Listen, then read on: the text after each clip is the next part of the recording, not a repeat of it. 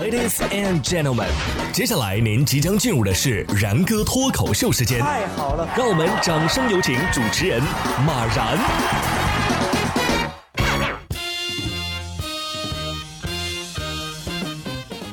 然哥说新闻，新闻脱口秀，各位听众大家好，我是然哥。快过年了，想好今年你家门口贴什么对联了吗？哎，可以来参考一下这些花式对联儿。四号，宁夏银川能源学院的一个宿舍的门上啊，就贴了一幅特别的化学元素创意对联儿。该宿舍的化学专业的吕同学介绍说，因为大家呀也不会写书法，于是呢就取了化学元素的谐音来写对联儿。上联是。银锌钠氟加和镁，下联是来喜得金身康泰，横批福禄双全。哎呀，您听着挺正常的是吧？但是我念得很痛苦，因为人家写的不是汉字啊，写的是化学符号啊，简直是逼死文科生系列啊！没点智商都不敢乱串门了。没关系，智商不够，咱们勤奋来凑。近日，英国呀，据报道，一名四十二岁的驾考司机在理论考试当中啊，连续挂科。一百五十七次，为此他不得不支付约三万两千块钱的费用。据悉，这是根据法律租赁车辆必须缴纳的费用。所幸，该司机终于在第一百五十八次顺利通过了考试。据统计啊，在过去的十年间，英国有二十位最差理论考试司机，总共考试六百七十九次，缴纳费用达到了数十万元啊！连挂一百五十七次，这确实是有点狠啊！这算是变相交了十年的罚单啊！果然，失败是成功之母。如果不是的话，只是失败的次数还不够多呀。俗话也说了，不积跬步，无以至千里。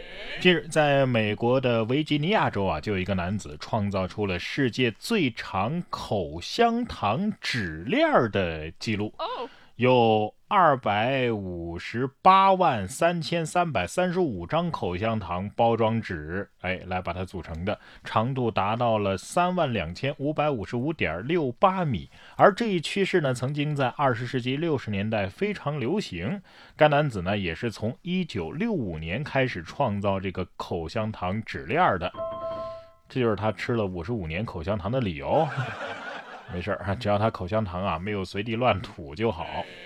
孩子也不能随地乱丢啊！啊，四川宜宾就有一对小夫妻，刚刚成为这个新手爸妈，没想到产后出院的时候，两个人竟然把孩子给忘在医院了。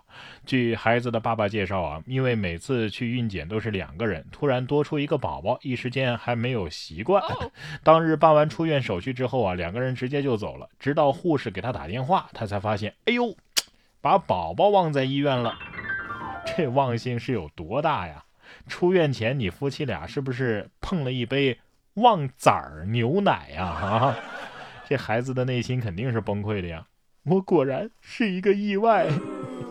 你俩结婚的时候咋没把对方给忘记呢？不知道正在听节目的各位啊，有没有在什么结婚纪念日啊、生日啊，忘记过给对象买礼物？